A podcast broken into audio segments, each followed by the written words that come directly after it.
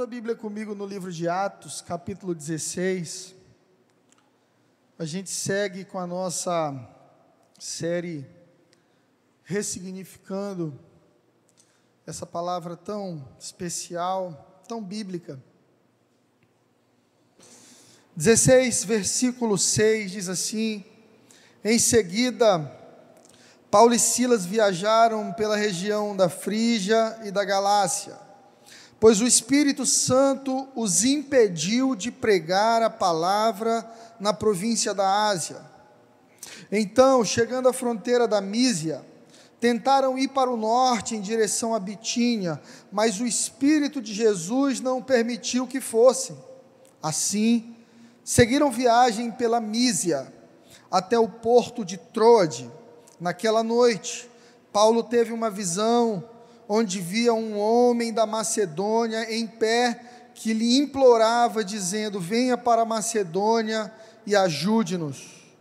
Então, decidimos partir de imediato para a Macedônia, concluindo que Deus havia nos chamado para anunciar ali as boas novas. Em seguida, você pode ler depois em casa, eles embarcam para Troade, indo para uma ilha chamada Samotrácia, e no dia seguinte, Neápolis, e então Filipos, cidade importante da região da Macedônia e uma colônia romana. No versículo 16 agora, eles levantaram para ir orar, e foi ao encontro deles uma escrava possuída por um espírito que predizia o futuro, e com as suas adivinhações ganhava muito dinheiro para os seus senhores. E ela seguia Paulo e todos os discípulos gritando: Estes homens são servos de Deus, do Deus Altíssimo, e vieram anunciar como vocês podem ser salvos. O apóstolo Paulo fez uma discípula muito importante nessa viagem, chamada Lídia, que era vendedora de tecidos nobres, vendia para os imperadores, para os reis, e ela recebe a Jesus, a verdade de Cristo, através da pregação de Paulo, e implora para que Paulo e os discípulos dormissem na casa dela, se hospedassem ali, tamanha fome dela por crescimento. Eu fiz uma introdução histórica, bíblica, para você se situar naquilo que vai acontecer na vida do apóstolo Paulo, que para mim é um mestre na arte de ressignificar. A Bíblia é um livro que te ajuda a ressignificar. Ressignificar é dar novo significado, encontrar significado, receber um novo significado para algo. E a palavra de Deus, ela traz um novo significado à sua vida, à minha vida, à vida do ser humano. Diz a ciência, uma parte dela, que o homem vem de uma evolução. E vem evoluindo ali do macaco até se tornar um homem, homem eretos, um homem com a postura completamente reta e mas nós cristãos não cremos nisso, cremos num propósito. Nós viemos de Adão, o primeiro homem de todos, criado debaixo de um propósito.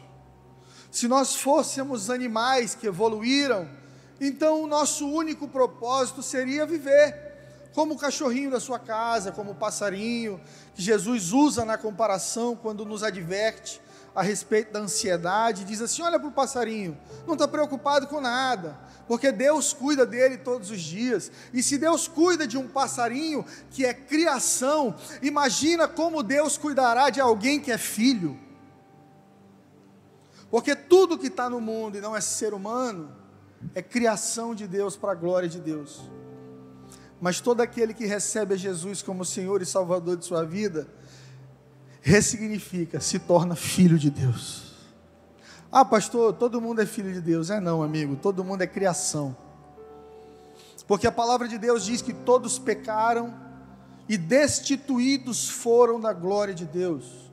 O homem foi afastado, perde a sua filiação quando peca ali no jardim do Éden. E por causa do sacrifício de Jesus, na nossa confissão com a boca e com a fé através do coração, o apóstolo João diz que nós recebemos o poder de nos tornar filhos de Deus. Quem recebe o poder de se tornar é porque não era. Perdemos no Éden algo que conseguimos reencontrar através da pessoa de Jesus Cristo de Nazaré. Ressignificar é a arte da Bíblia. É o maior tesouro que você vai encontrar ao ler as Escrituras. Eu não sei como foi a sua vida, as marcas que você carrega. Talvez o Dia dos Pais, que é tão feliz para algumas pessoas, para você seja um dia triste. Porque te traz lembranças de ausência, de violência. Talvez de um pai muito distante. Mas eu vim aqui nessa noite com uma série tão necessária para um dia como hoje, para te dizer que você tem sim um Pai na terra, e talvez ele não tenha sido perfeito como você não é, mas você tem um Pai eterno, perfeito, que te ama e foi até as últimas consequências para poder te chamar de filho. Foi por causa de ressignificar que Moisés conseguiu liderar o povo no deserto foi ressignificando que Davi conseguiu, de ser um adúltero e assassino, se tornar um homem segundo o coração de Deus.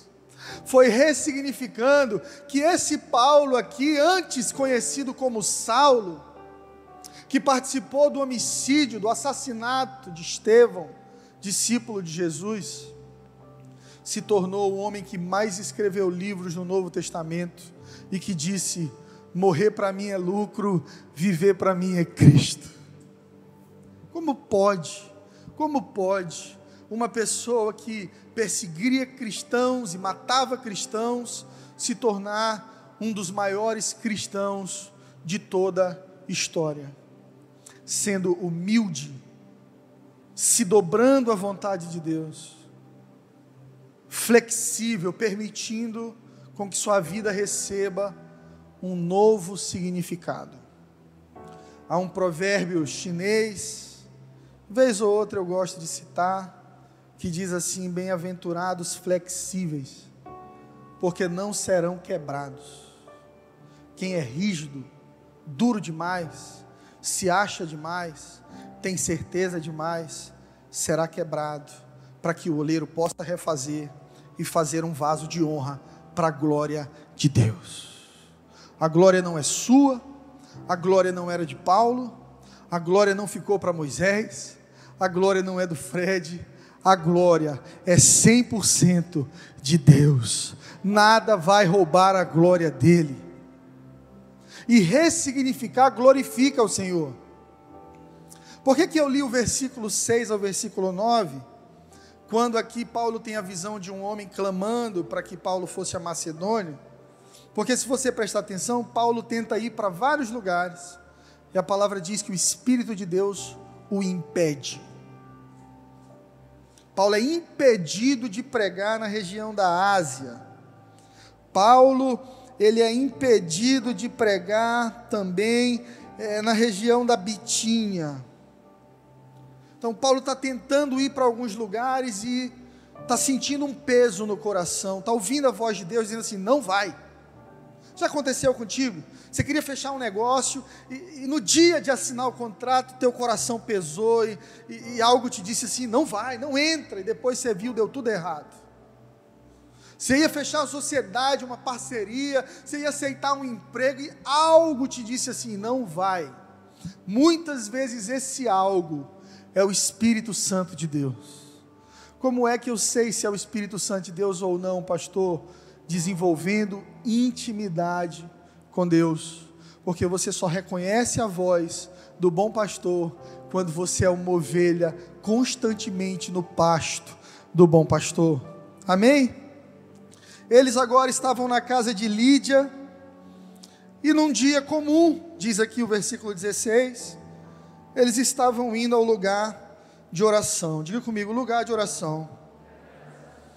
Ao encontro deles foi uma escrava possuída por um demônio que predizia o futuro. E com essas adivinhações ganhava muito dinheiro para os senhores. E seguia Paulo gritando: Estes homens são servos do Deus Altíssimo. e vieram anunciar como vocês podem ser salvos. Igreja, eu te pergunto, o que que esse demônio estava falando de errado? Ele falou alguma mentira acerca de Paulo? Não.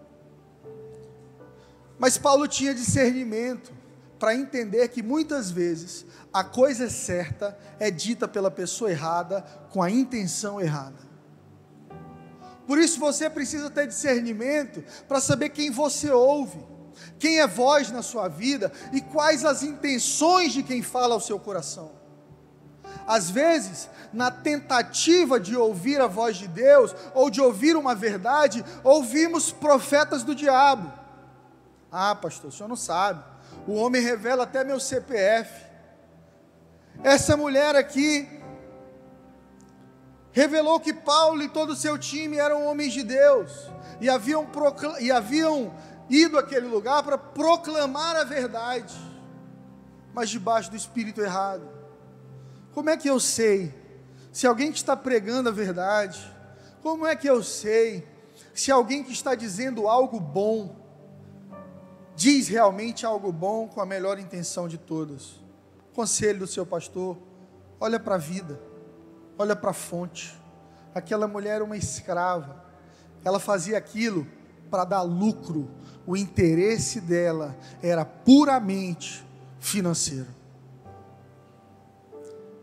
Jesus virou uma marca na nossa sociedade. Jesus, ele dá lucro para muita gente. Tem gente que vende adesivo de Jesus, tem gente que quer abrir igreja para ganhar dinheiro, tem gente que quer ser pastor porque não deu certo em mais nada na vida, tem gente que quer ser pregador de YouTube porque o YouTube bomba, dá um dinheirinho. E essas pessoas não se diferem em nada dos senhores dessa escrava, que permanecia ali, debaixo de um espírito maligno, trazendo revelação às pessoas. Porque deixa eu te dizer uma coisa: você hoje está diante de uma audiência espiritual de anjos e de demônios. Os demônios podem te revelar alguma coisa, porque eles estão em todo lugar e veem coisas que você não está vendo. Por isso tem gente que vai na, no horóscopo tomar um passe, está na virada do ano, entra na tenda da luz meu Deus, a mulher falou tudo que eu estou vivendo. Ela leu minha mão lá, pastor. E ela disse exatamente o que eu estou vivendo. Disse, mas a fonte é amarga.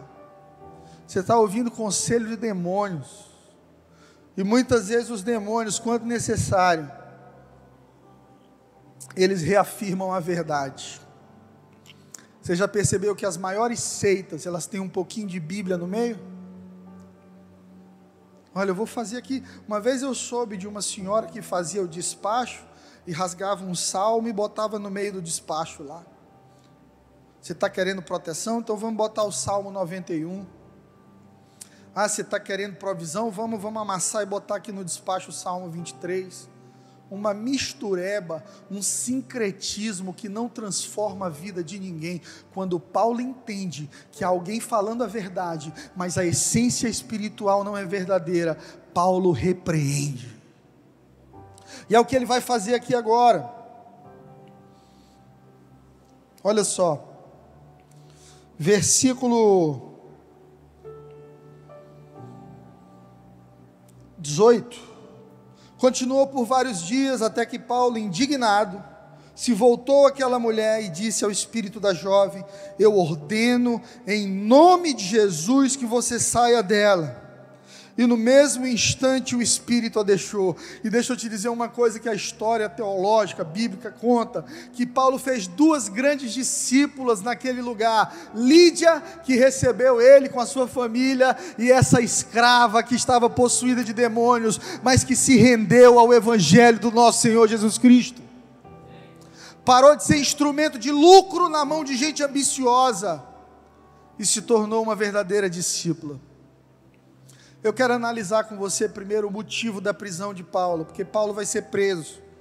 E a Bíblia conta isso um pouquinho mais na frente.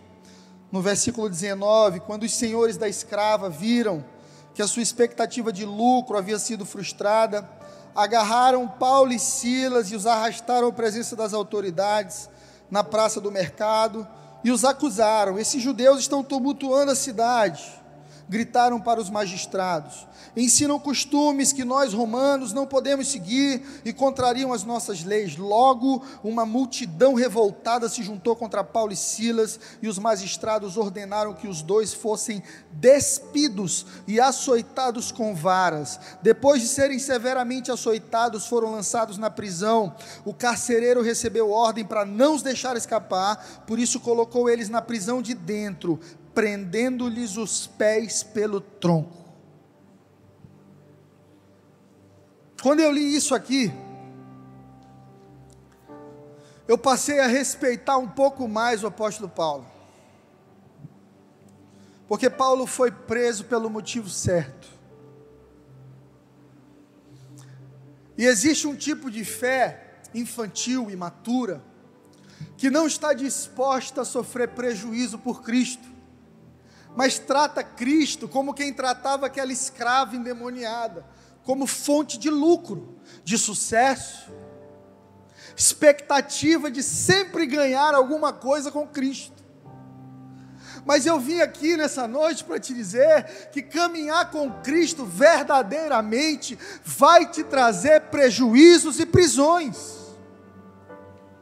Hum, às vezes, quem te leva para o deserto é o Espírito Santo de Deus. Ora, Paulo queria ter ido para a Ásia.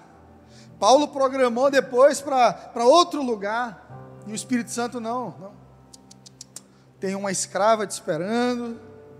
Lígia está te esperando lá na frente, porque o Espírito Santo sabe o que você não sabe, ele conhece o teu futuro, ele é o mesmo ontem, hoje e sempre, ele é o começo e o fim de todas as coisas. Eu fico imaginando a cabeça do apóstolo Paulo naquela prisão. Oh Deus, eu quis ter ido para tanto lugar. O Senhor me mandou justamente para o lugar onde eu ia pegar uma pisa e ser preso. Qual é o propósito de Deus no sofrimento, hein, igreja? Qual a alegria de Deus em nos conduzir por caminhos onde nós teremos prejuízo. Porque se é o Deus bíblico, tá? O Deus bíblico é o Deus que mandou o seu único filho para morrer por todo aquele que nele crê, para que não sofra, mas tenha vida eterna. Se Deus, por um motivo maior e mais nobre, foi capaz de colocar o seu filho primogênito na cruz, você acha que ele não vai te colocar num caminho de sofrimento? Você acha que Ele não vai permitir que você também vá para a cruz? Porque Jesus tem dois convites, o primeiro deles, vinde a mim todos vós que estáis cansados e sobrecarregados, e esse convite a gente ama, amém, eu quero Jesus. Mas o segundo convite de Jesus, ele torna o caminho estreito, a porta mais fina, é quando ele diz: Vinde após mim. Se você quiser vir após mim, tome a sua cruz negue-se a si mesmo e me siga. Há três anos atrás, ao final de um culto da nossa igreja, ainda ali no Horto, quando nós reuníamos numa academia, uma irmã, uma senhora que ia participar do culto conosco, teve o celular roubado na porta. Ela parou o carro um pouco mais distante da igreja e ficou um pouquinho no celular na porta. Passou um rapaz de moto, levou o celular dela. E eu soube depois do culto e eu fui procurá-la para conversar, tentar ajudar de alguma maneira. Mas o rapaz do estacionamento, não, pastor, ela não ficou, não. Ela disse assim: Olha, eu estou indo para a igreja adorar a Deus e meu celular é roubado. Eu vou para casa. E foi para casa. Outra vez, um irmão me pediu licença do ministério, porque toda vez que ele se envolve na igreja de verdade, alguma coisa de ruim acontece, o filho fica doente, ou ele tem um prejuízo na empresa dele. Ele me chamou para almoçar e disse: Olha, pastor, eu antes de me converter, estava tudo dando certo na minha vida, foi só eu ir lá na frente aceitar Jesus, que eu estou com mais de 200 mil para receber e não recebo. Então eu vim aqui lhe dizer que eu não sou mais crente, eu estou indo seguir minha vida. E dessas duas pessoas eu entendo a mesma coisa. Eu não quero prejuízos com Deus, pastor. Eu quero um Deus que me faça bem sempre. E você lê bem como prazer. Isso não difere o nosso Deus de nenhum outro Deus que existe na terra. Os chineses, mais de 5 mil deuses, os indianos, quase 10 mil deuses, eles adoram baratas, ratos, mortos, animais, bois, vacas. Na Índia tudo é sagrado. E o indiano faz os sacrifícios dele para que Deus não lhe castigue, para que tudo lhe vá bem. É o ano inteiro guardando recurso para agradar a Deus, para que a sua vida siga em paz. Os chineses constroem casinhas na porta, como uma casinha de passarinho, e botam um prato de comida para que os espíritos maus, ao passarem na porta, comam, se sintam bem e não façam mal àquela família. E se a gente está buscando só escapar do mal, servindo ao Deus de Israel, que diferença nós temos e o nosso Deus tem dos deuses dos indianos e dos deuses dos chineses? Será que não construímos um Deus para a gente e demos a Ele o nome de Jesus? Mas tudo que fazemos para Ele também é em busca de lucro, de saúde, de crescimento do meu projeto, da minha vida, da minha pessoa. Deus tem que me abençoar, e aí corremos o risco de quando algo não dá certo na nossa vida, chegar a uma conclusão: Deus não está comigo.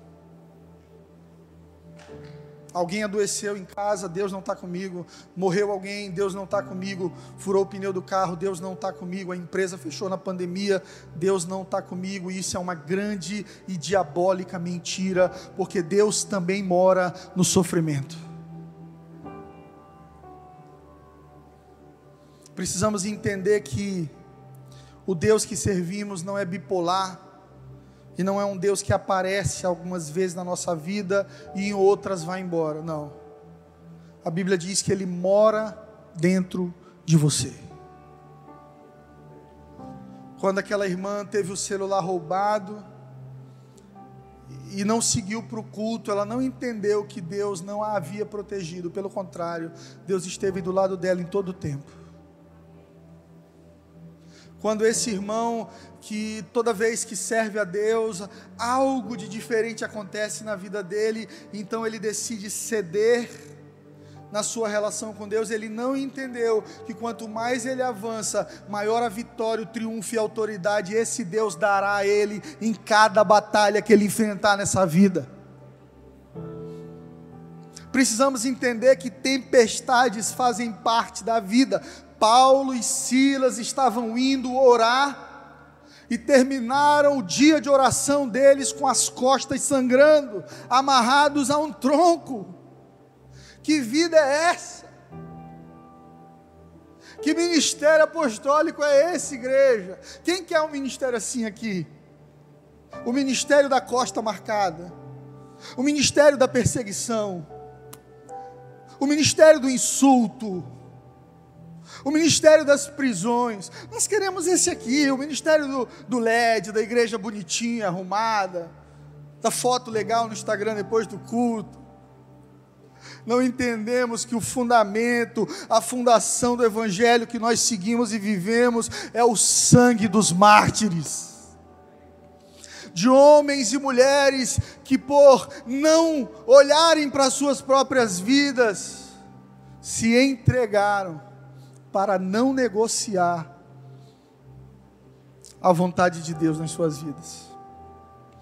Na Bíblia existiram três jovens que eu admiro muito. Você já deve ter ouvido falar deles: Sadraque, Mesaque e Abednego. Jovens que quando todos se prostravam diante dos deuses dos, do rei, do imperador, da Babilônia, eles disseram assim: a gente não, a gente só se prostra diante do Deus de Israel. E aí você sabe que tem gente que gosta de tragédia, de confusão. Tem gente que gosta do mórbido, gosta de ver o pau cantando na vida dos outros. rápido chegou no ouvido do rei: Ó, tem uns três caras aí que todo mundo se dobra, eles não. E a Bíblia conta que o rei manda chamar os três, e ainda usa de misericórdia com eles, e diz assim: Olha, eu chamei vocês três aqui, porque eu quero diante de todos dar a última oportunidade de vocês se prostrarem diante de mim e dos deuses. Caso contrário, vocês vão morrer. Eu vou colocar vocês na fornalha. A resposta mais poderosa coerente com a nossa fé.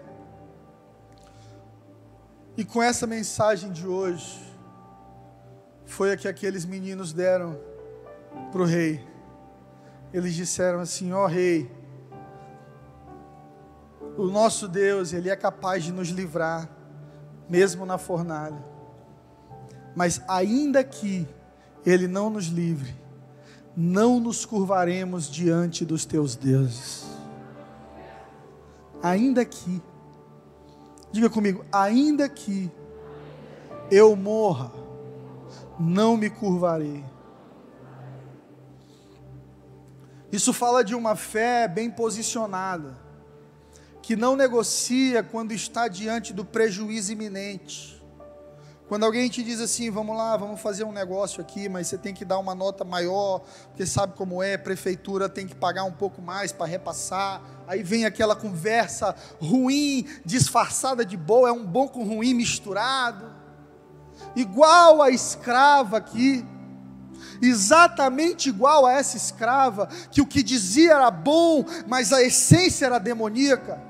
Tem muita gente hoje que diz coisas boas debaixo de uma essência humanista, egoísta, distante de Deus. E aí é que nós precisamos abrir os nossos olhos como igreja e pensar se estamos seguindo a um Deus que só faz o que queremos, porque aí não podemos chamar de Jeová, ou se estamos servindo a um Deus em que nós estamos tendo prejuízo por servi-lo em um mundo mal. Porque nesse mundo mal, Jesus disse que ele jaz no maligno. Se você quiser caminhar com Jesus, meu irmão, se prepara para ter prejuízo. Eu quero até reformular a frase. Se você está tendo pouco prejuízo, você está andando distante de Jesus. Porque esse Jesus que dá lucro, ele é outro Jesus. Ele é um produto que criaram da nossa fé. 100% Jesus, é, é marcha para Jesus, camisa para Jesus, é show para Jesus, e taca ali ingresso no povo, e ninguém muda de vida. Os índices de violência doméstica dentro da igreja são os mesmos, pessoas se suicidando, mesmo frequentando igreja, marido batendo em mulher, divorciando. O cara vem para o culto no domingo, sai daqui, vai para Texas, vai cheirar cocaína, vai para o motel, não muda de vida, porque está vivendo um Jesus produto de uma sociedade, não o Jesus produto da mão de Deus, o Messias. Existem dois tipos de tempestade na vida de um homem e de uma mulher de Deus. O primeiro deles, a primeira tempestade que a gente vive é a que Jonas viveu. E Jonas, você sabe, era um profeta que não gostava de uma cidade chamada Nínive. E Deus diz para ele: vai lá para Nínive e declara juízo, eu vou destruir aquela cidade. E Jonas vai de peito aberto, com vontade, e diz assim: ó, vai vir destruição. Jonas dá meia volta, no caminho Deus diz com ele: Volta lá, Jonas, porque eu sou um Deus grande de misericórdia. Diz para eles que se eles se arrependerem, eu perdoo. Você sabe o que Jonas fez? Eu não.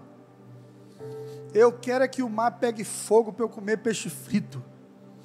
Deixa o pau cantar em Nínive, estou nem aí. E a Bíblia diz que Jonas, sabendo que estava fugindo de Deus, compra passagem de um navio, entra num barco para ir para longe do seu destino. E deixa eu te dizer uma coisa, meu irmão, minha irmã. Toda vez que Deus te dá uma missão, uma palavra, essa palavra vai te perseguir onde você for. Toda vez que Deus tem um chamado contigo, você pode correr, comprar passagem para onde for, Deus vai ter encontro onde você estiver. Está lá Jonas disfarçado de gente normal Porque profeta não é normal, filho de Deus não é normal. Você tenta se disfarçar de normal, mas Deus te encontra e revela quem você é para todos. Uma tempestade absurda, sobrenatural, cai sobre aquele barco. É tão estranho que todo mundo se reúne e o capitão diz assim: Isso aqui não é normal, gente. Vamos tirar a sorte, vamos ver quem pecou contra Deus. O famoso zerinho ou um. E aí lá está Jonas, contrariado, zerinho ou um. Todo mundo olha para Jonas. Que foi? E aí Jonas fala que estava fugindo de Deus e faz um pedido muito muito interessante que revela o que ele já estava vivendo dentro dele quando começou a fugir de Deus. Jonas diz assim: "Me joga no mar. Me joga no mar. Eu quero morrer. Se eu sou o problema, quando vocês me jogarem do barco, a tempestade passa." E foi justamente o que aconteceu. Os marinheiros queriam viver Joga esse homem do barco, Deus está contra ele. A gente tem que seguir viagem. E Jonas, que só conhecia a lei, o juízo, o castigo, tem um encontro com a graça na barriga de um peixe. Às vezes, a gente quer misericórdia de Deus para nós e para os outros a mão pesada do Senhor. E se você já se sentiu assim algumas vezes, fica culpado não, Jonas também ficou assim. E é na barriga daquele peixe. Depois você pode ler o livro de Jonas. Que Jonas clama a Deus das profundezas. Jonas entende, eu vou morrer, eu estou morto, eu sou um homem morto. E é no lugar mais profundo, de maior escuridão da alma dele, desespero, que Deus o encontra Jonas é cuspido da boca do peixe e cai em terra.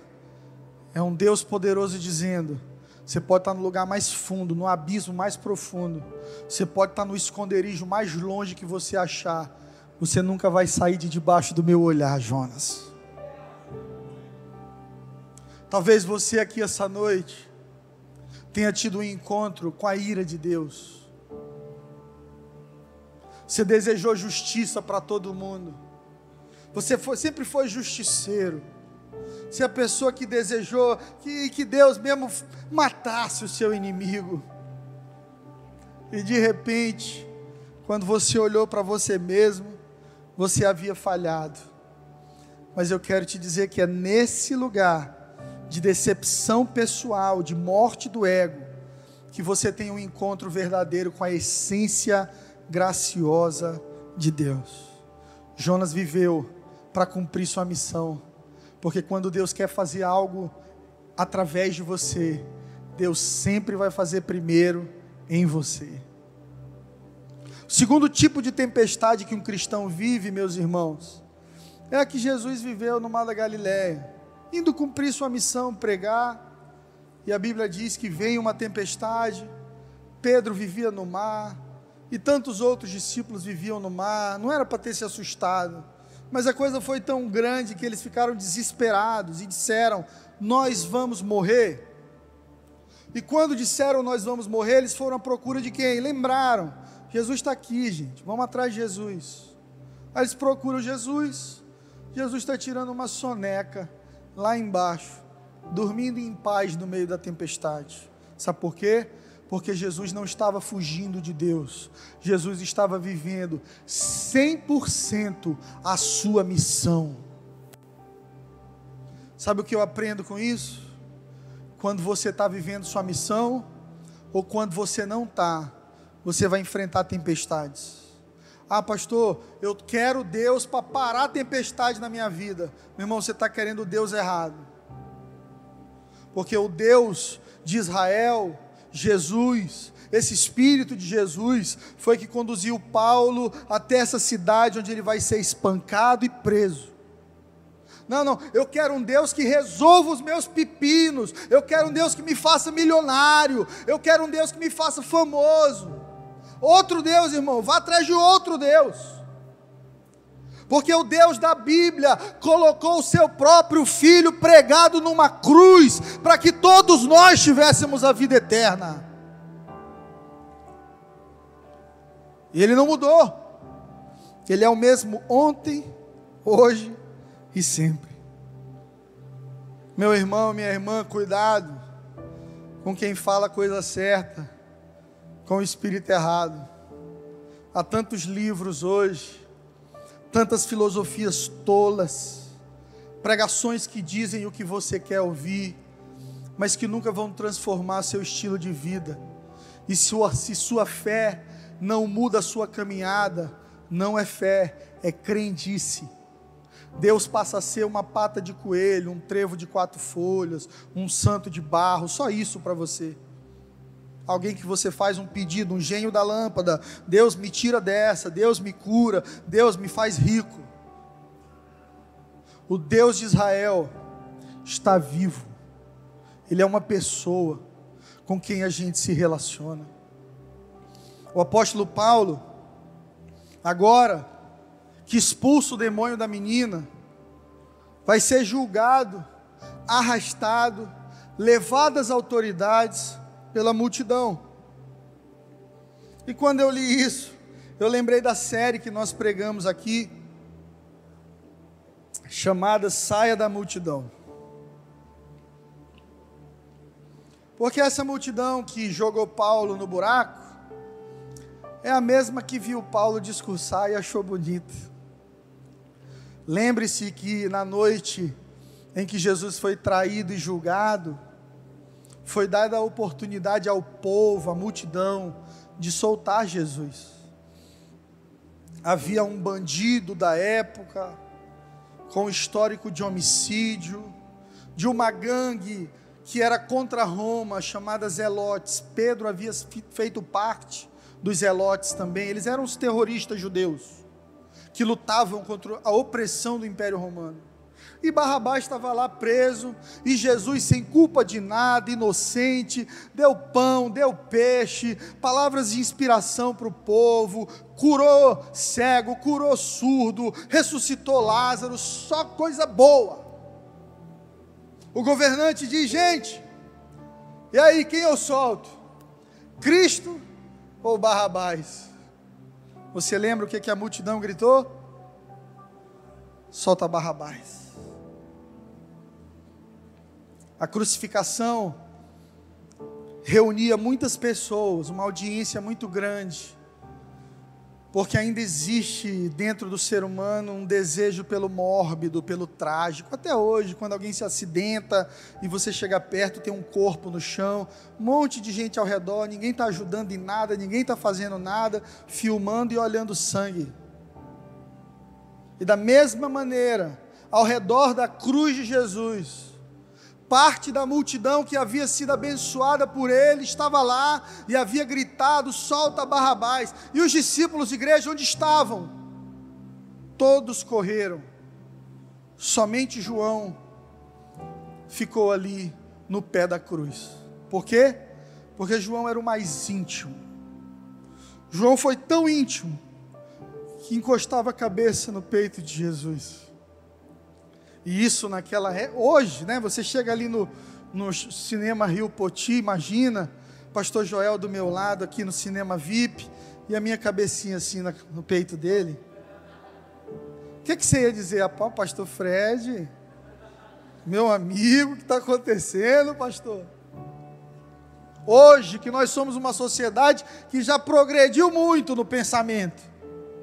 Imagina na época de Jesus, João ser conhecido como aquele que recostava a cabeça no peito de Jesus. Era o mais íntimo.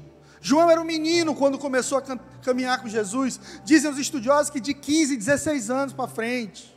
Um adolescente, um meninão. E quando correram os zelotes, quando correu o Pedrão, que era forte, furioso, quando todos correram, somente aquele que tinha intimidade teve coragem de se expor diante da cruz.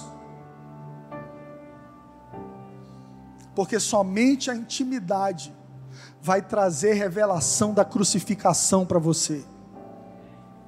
superficialidade na fé nunca vai fazer você entender o preço da cruz. Nunca. Você vai ser só um admirador de Cristo. Alguém que acha a história de Jesus bonita, alguém que, que simpatiza com os cristãos. Eu sou um evangélico não praticante. Mas quando a cruz chegar, você abre, você corre. E se alguém te disser assim, não era você que estava lá na igreja de Lina, não, não, eu não, você viu outro, eu não. Porque quando é superficial, você nega. Porque quando é superficial e você está diante do prejuízo iminente, você nega. Porque é superficial. Mas quando há intimidade, quando há relacionamento, você bota o pé diante da cruz, diante de todos os soldados romanos e autoridades. Você diz assim: Eu sou, ainda sou, e sempre você, aquele que colocou a cabeça no peito de Jesus. Se vocês quiserem, me crucifiquem com Ele também, mas eu não abro mão da minha história com Ele. O Evangelho verdadeiro vai te conduzir a um processo onde esse mesmo Paulo que esteve preso disse: morrer para mim é lucro, viver para mim é Cristo. É ressignificar a tua vida, a tua história. É tirar a tua vida somente de, da busca pelos teus sonhos, os teus projetos pessoais, o teu crescimento, o teu isso. Essa sociedade hoje é só sobre isso. Eu estou 40 dias fora do Instagram. Porque eu enchi a paciência de autopromoção. Eu tenho 140 e tantos mil seguidores. Para ficar postando fotinha minha, falando quem eu sou, o que, que eu faço. Gente, tem que chegar uma hora que enche o saco. A vida não é sobre seguidor. A vida não é sobre viver nesse hype de internet, do carro que você comprou. Aí, aí fica os jovens todos imitando, botando a mão, o volantezinho da BMW, um relógio Invicta do tamanho de um relógio de parede no braço, um terno da Colombo de 200 conto. Eu sou trader. Eu sou não sei o que. Venha comigo que eu te faço enriquecer. Venha comigo que eu te faço prosperar. Todo mundo em busca de dinheiro, querendo servir mamon. Aí Jesus diz assim: Ei, se você quiser vir após mim, nega a si mesmo, toma a tua cruz, deixa tudo para trás, busca o meu reino e a sua justiça em primeiro lugar, e tudo que você precisar na vida vai ser acrescentado a você. Acrescentado é quando você não precisa fazer nada, você não deu em troca, e você não pagou, simplesmente acrescentou. É Deus dizendo: Eu vou acrescentar na tua vida. Eu não vai precisar fazer muito esforço, não. Eu vou acrescentar na tua vida. Você sabe o que eu estou vivendo em três anos de ministério, depois de ter deixado meu pai, minha família, meu, minha banda, tudo? Eu estou vivendo acréscimo. Desde que eu pisei nessa cidade, tudo o que eu preciso e um pouco mais, Deus tem me dado. Porque quando você entende que, às vezes, para viver a vontade de Deus, você vai tomar prejuízo, Deus olha para ti e diz assim: toma esse prejuízo aí, porque quando você for maduro o suficiente, pode me provar e ver se eu não vou abrir as janelas dos céus sobre ti. Porque Ele é o dono de tudo. A mesma multidão que te aplaude, te manda para a prisão, meu irmão. Se você se mover pela multidão, você vai parar no calabouço, porque ele é emocional. Você tem que ser um discípulo focado em relacionamento com Deus, mais do que nas suas emoções. Senão, você vai achar que Deus é um arrepio. Ah, eu fui lá na igreja Angelim cantar aquela música lá, o Juninho cantou aquela música. Gente, eu me arrepiei inteiro. Deus falou comigo hoje. E se não tiver o arrepio? Deus não falou? Nós estamos reduzindo Deus a um arrepio, a chorar, a, a ter o nosso coração quebrantado? Não. Deus é muito mais que isso. Deus não te toca quando você entra na igreja. Deus mora dentro de você, Ele vem para a igreja contigo. E quando acaba o culto e você sai, você leva ele dentro de você. Nós temos a tendência de, de ficar criando departamentos onde Deus atua e onde Deus não atua, e, e jogamos as nossas emoções como juízes na nossa relação com Deus. Tenha certeza, meu irmão, de que servir a Deus, de que fazer da sua vida o projeto de Deus, não o seu, te trará prejuízos e dores e renúncias, mas também trará a glória de Deus sobre a tua vida. Paulo é preso, a gente leu ainda há pouco, lançado no cárcere, e ainda mais do que simplesmente preso, o carcereiro recebe uma recomendação, ó, bota, não pode ficar solto esse cara, bota ele numa prisão aí bem segura e ele vai para a interna, a solitária. Ficar sozinho, preso num tronco. Porque a maioria dos presos ficava numa cela, mas Paulo não. Além de uma cela escura, amarram os pés dele a um tronco. É muito simbólica essa prisão, sabe? Porque ela simboliza o governo do mundo na nossa vida. O mundo quer te aprisionar. O mundo quer roubar a tua liberdade. O que é o pecado? O pecado é desagradar a Deus? É, mas mais do que desagradar a Deus, é um projeto do diabo para roubar a tua liberdade. É um projeto do diabo para roubar a tua identidade, tua essência. Porque quando você peca, não é somente o que você faz, é no que você se transforma. Quando você mente, não é só a mentira, você está se tornando um mentiroso. Quando você ofende, não é porque você ofendeu ali só e pronto, você está se tornando um ofensor. Quando você é infiel nas suas relações com Deus, esposa, filhos, você está se tornando um adúltero em tudo, em tudo. É alguém que sempre vai adulterar nas relações.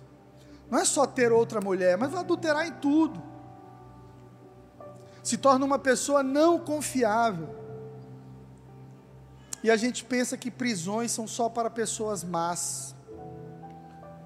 Mas biblicamente, na história bíblica, prisões também, muitas vezes, foram para homens de Deus, de honra, e de propósito.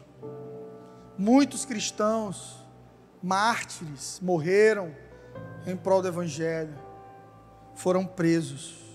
Prisões são frias, são solitárias e são dolorosas. E muitas vezes o nosso Deus, que é tão bom, nos manda para lá. Qual o sentido disso, pastor? Deus permitir que eu vá para uma prisão. A Bíblia diz que o coração do homem é enganoso e desesperadamente corrupto. E que maldito o homem que confia no seu próprio coração, no homem. Deus está preparando aqui Paulo para tocar o mundo, pregar para os gentios. Paulo está sendo provado, para ser aprovado. E Paulo também está colhendo parte da perseguição e dores que causou aos cristãos no mundo. Porque deixa eu te dizer uma coisa: tudo que o homem semear, isso também colherá. Paulo semeou dor para muita gente. Então, na caminhada de Paulo, Deus inclui algumas dores, porque Paulo precisava entender o tipo de dor que ele havia causado na comunidade cristã, para que ele entendesse a graça, para que ele entendesse quem ele deveria ser. E eu te pergunto, meu irmão, que resposta você tem dado a Deus na prisão? Prisão aqui representa dor, momento de crise, de dificuldade, solidão, abandono. Que resposta você tem dado a Deus no meio das suas prisões? Que oração você faria a Deus? Qual a qualidade da sua vida de oração? E qual seria a sua oração ao receber um diagnóstico de câncer? Qual seria a sua oração se nessa semana agora o médico chegasse assim e dissesse: Olha, moça, eu sinto muito, você tem três meses de vida, está aqui, não tem mais o que fazer. Recentemente, uma amiga minha fez a última tentativa dela de ficar curada do câncer e o médico disse: agora é sobrevida, você vai viver aí até quando Deus quiser. E eu falei com ela, ela disse: Fred, glória a Deus, Fred.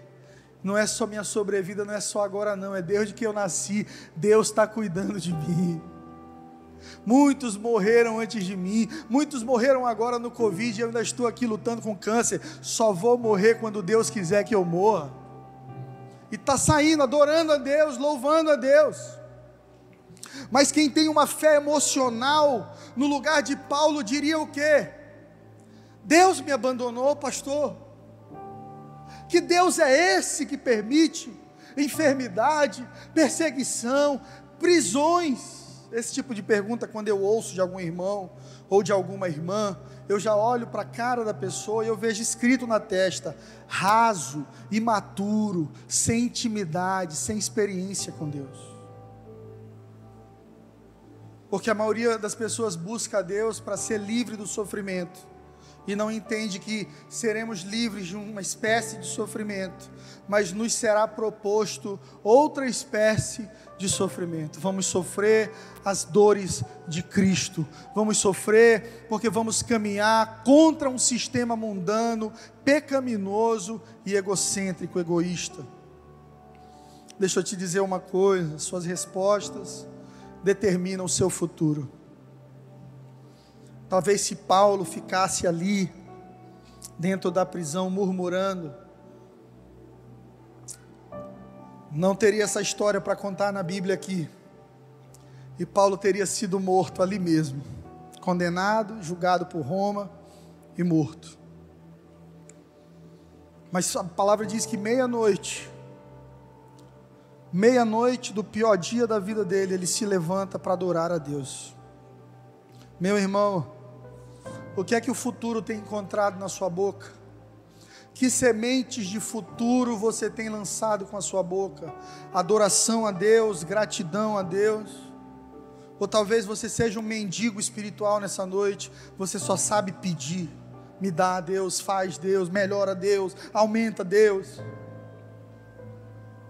Quanto mais egoístas somos, mais Deus vai precisar nos levar para um lugar de renúncia, de sacrifício. E quem fala contigo nessa noite já foi um grande egoísta, alma de artista, gosta do aplauso, gosta de ser visto. Minha carreira era ótima, para um menino que saiu do Maranhão. Aí Deus encontra comigo no caminho e diz assim: Ei, lindão, tenho coisas muito maiores para você do que isso.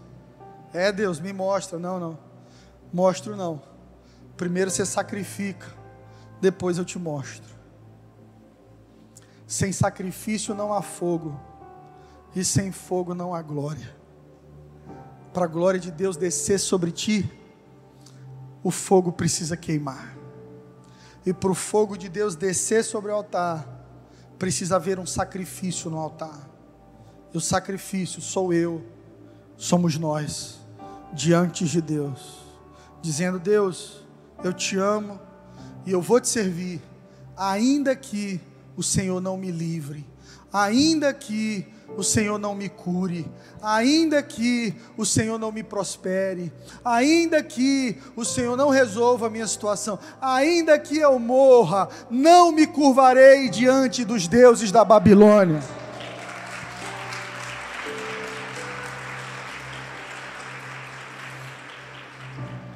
Aqui no versículo 25.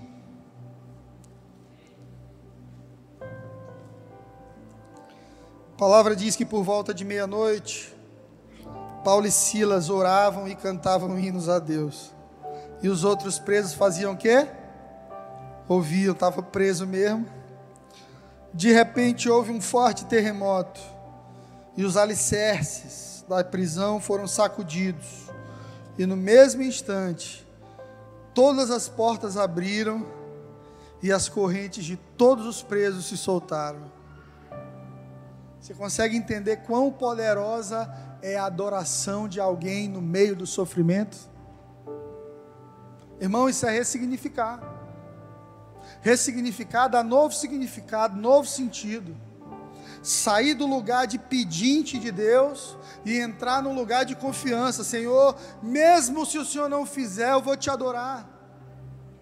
Senhor, mesmo se o Senhor não operar, se a minha empresa quebrar, se eu não for ninguém, Deus, de qualquer maneira eu estou rendido ao Senhor. E Paulo estava lá preso, não estava pedindo para Deus tirar ele de lá, a Bíblia não diz isso, que Paulo estava cantando uma música assim: me tira daqui, Senhor. Não era isso, não. Orava e cantava hinos de adoração. Paulo entendia que adoração de verdade e vida de oração são armas de guerra na mão de um verdadeiro cristão. O que que você faz quando você é injustiçado? Você se vinga? Não, você adora e ora. O que que você faz quando você precisa de uma solução urgente? Você corre atrás de alguém para resolver? Você vai na força do seu próprio braço? Não! Você entra no lugar de intimidade com Deus, se levanta, canta hinos de louvor ao Senhor e faz orações sinceras de gratidão a Ele. E a Bíblia diz que as portas se abriram. Apocalipse diz que na mão de Deus a chave de Davi que abre e ninguém fecha, fecha e ninguém abre. E você aí achando que quem vai resolver sua vida é você, é curso tal, diploma tal. Bobinho você. Quem abre a porta, que ninguém mais pode abrir e nem fechar, é o Deus que você serve quem fecha a porta, que ninguém pode abrir depois de fechada, é o Deus que você serve. E esse Deus que sabe mais que a gente, e Ele diz na palavra dele: os meus pensamentos são mais altos.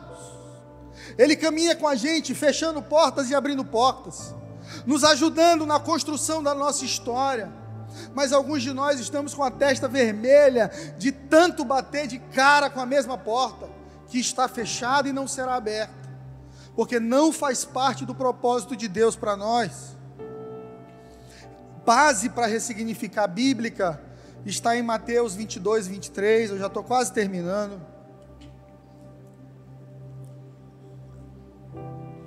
Mateus 6, 22, 23. Um texto que eu sempre gosto de recitar, porque faz parte da minha história. Eu aprendi esse texto quando eu era adolescente. E um amigo me deu de presente no colégio uma revista Playboy. E eu levei para casa e ele disse: Olha, esconda debaixo da cama, para sua mãe não achar. E eu escondi, mas assim como Jonas foi revelado no navio, minha mãe naquele dia resolveu limpar debaixo da cama. E aí deu confusão para mim, e, e minha mãe me fez escrever todo esse capítulo aqui de Mateus. E quando chegou nesse trecho, ela me fez ler várias vezes: Fred, se os teus olhos forem bons, todo o teu corpo será iluminado. Olhe para coisas boas.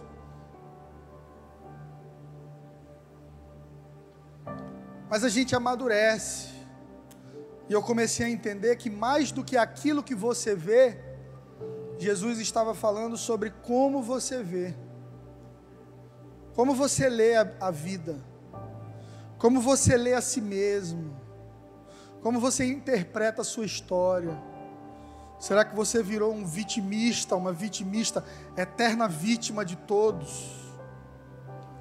Talvez do seu pai, você tenha ódio dele, você não conseguiu nem ligar para ele hoje, porque ele te fez tão mal, porque ele foi tão ausente e tal. E a gente vai jogando a culpa do nosso fracasso em todo mundo.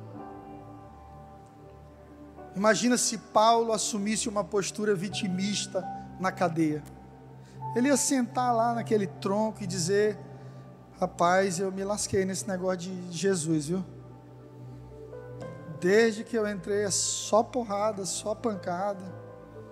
Eu tinha uma vida social, eu perdi, eu, eu tinha eu fazia parte do sinédrio, eu julgava as causas dos judeus, eu não faço mais nada, eu sou perseguido. E Paulo entrou no momento da vida dele que ele era rejeitado pelos judeus e rejeitado pelos gentios. e os romanos perseguindo. Paulo ficou no meio de todo mundo querendo o mal dele. Porque os judeus não conseguiam acreditar que um homem tão mau como Paulo agora estava pregando. Eles achavam essa estratégia para descobrir a nossa comunidade cristã. Mas Paulo, no auge da sua dor, do dia mais difícil, e ele mesmo escreveu isso em uma das suas cartas, ele entende que todas as coisas cooperam para o bem daqueles que amam a Deus. E quando você entende que todas as coisas são realmente todas as coisas, prisões, açoites, perseguições, a perda de status, a renúncia do eu, até que Paulo diz assim: morrer para mim é lucro,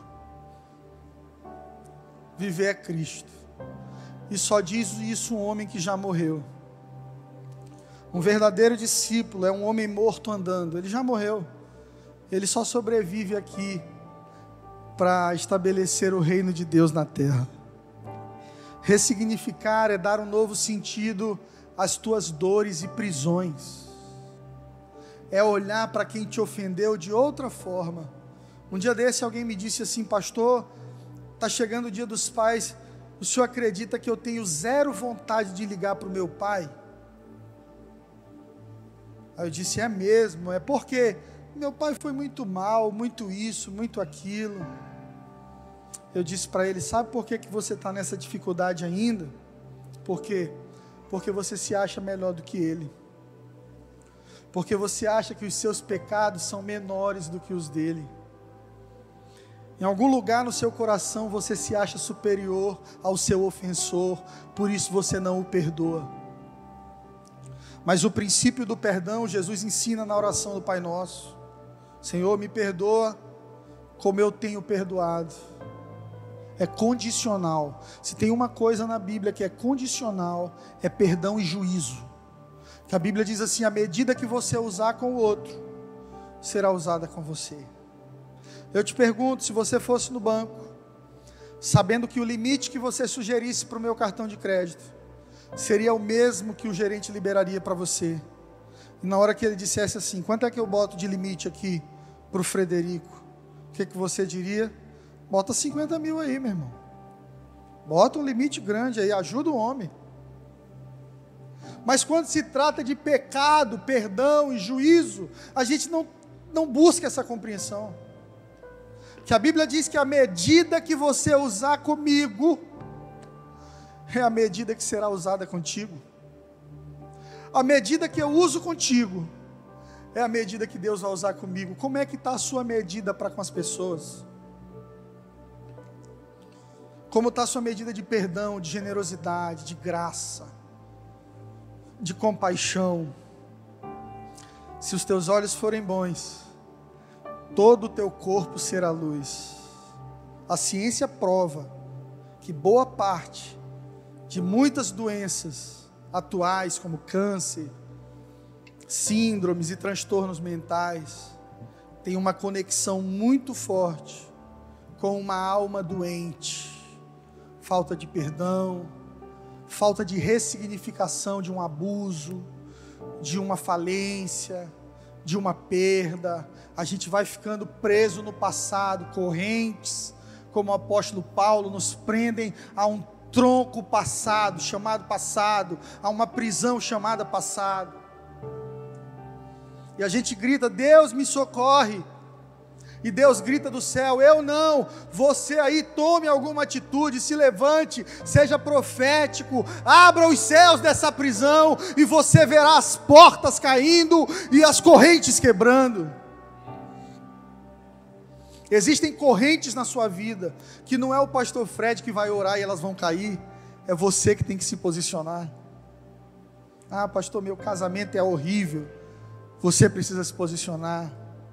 Pastor, não consigo orar, não consigo me relacionar com o Espírito Santo. Estou na igreja há 10 anos, nunca fui batizado no Espírito Santo. Não tenho vontade de orar, não tenho vida de leitura bíblica, não consigo ler um livro de Deus. Só leio filosofia, só leio Cortella, só leio Leandro Carnal. Eu gosto dessas coisas mas quando é Bíblia, não consigo.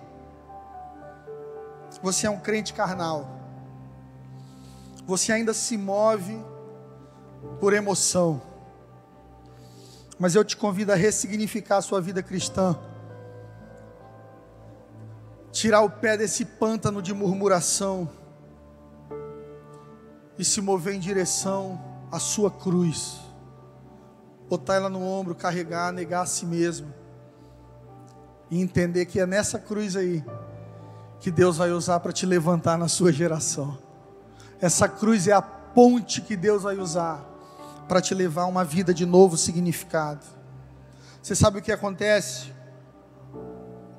Depois que a prisão abre, o carcereiro que estava responsável por Paulo e Silas pega a espada para se matar.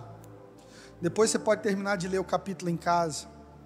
E Paulo grita: Não faça isso, estamos todos aqui. E o carcereiro diz assim: tragam luz. Então eles acendem a luz, ele confere os presos e fica tranquilo, porque era inaceitável em Roma que um carcereiro perdesse prisioneiros, ele seria morto. Então ele só queria adiantar a morte se suicidando. A primeira coisa que aquele carcereiro faz é se lançar aos pés dos apóstolos. E ele diz assim: Eu quero ser salvo. E Paulo diz: Crê, se você crê em Jesus, tu e a tua casa serão salvos. Sabe o que eu entendo? Sabe o que eu entendo? E você vai entender isso nessa noite.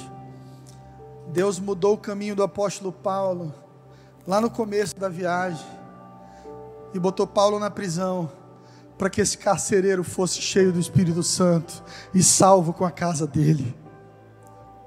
Ai, você tem que entender isso. Que a pessoa certa no lugar errado está ali por um propósito a pessoa certa no lugar errado, está ali por um propósito. Deus, eu odeio minha família, o que é que eu estou fazendo nessa confusão aqui? Deus te colocou nesse lugar com um propósito: santificar a sua família. Santificar sua família, Deus, eu odeio o meu emprego, o que, é que eu estou fazendo aqui? Isso é o um inferno. Deus te colocou ali para ser Jesus naquele lugar. Deus te colocou ali para santificar aquele lugar. Porque a Bíblia diz que todo lugar onde a planta dos teus pés tocar, te será dado. É promessa bíblica, é profético. E o diabo só tem na sua vida o espaço que você não ocupou.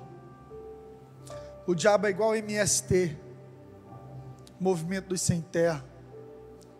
Se você não bota cerca, ele entra e diz: É meu.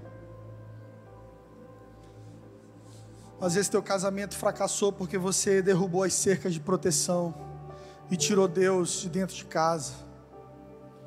Às vezes você está aí nessa depressão, rebentado com a vida emocional, porque você foi tirando Deus da sua vida cada vez mais. O Deus que era prioridade foi se tornando só um detalhe. E o diabo vai cercando, vai se apossando. Por isso a oração do Pai Nosso é uma oração de ocupação. É Jesus dizendo assim: que seja feita a tua vontade, aqui na terra como no céu. Porque a terra pode ser uma extensão do céu quando os filhos de Deus entendem isso e se posicionam. Qual é a área da sua vida que está entregue ao diabo nessa noite? Você está vendo o diabo fazer festa Deixa eu te dizer uma coisa, ela ainda pertence a você. Você só não ocupou. Chegou o dia de levantar muros e cercas de proteção, ressignificar sua vida com Deus, sua vida cristã, reconsagrar sua família, sua vida ao Senhor, seus projetos ao Senhor. Não é Deus que vai abençoar teu projeto, é você que vai buscar viver o projeto de Deus sucesso de um homem e de uma mulher de Deus está aí.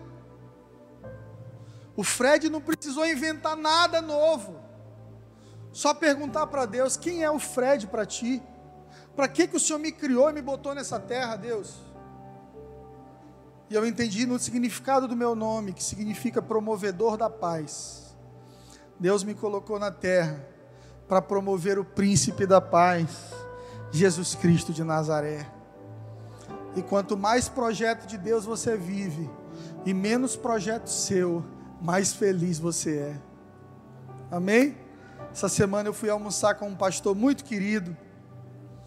E ele disse assim: Cara, eu sou fã da Igreja Angelim, eu, eu imito vocês em tudo e tal. Comprou um painel de LED, está botando série, eu estou feliz por isso. Mas eu olhei ele tão animado com o que Deus está fazendo na minha vida, que eu disse para ele assim: Meu amigo, Deus não precisa me pedir duas vezes essa igreja, que eu entrego. Deus não precisa me pedir duas vezes esse projeto aqui, igreja, que eu passo para outro, porque o meu coração não é de projeto nenhum, é do dono do projeto. Eu não coloquei meu coração em coisas, não coloquei meu coração em projetos, meu coração é servir Deus até a eternidade. Que Ele cresça e eu diminua, que eu diminua e Ele cresça.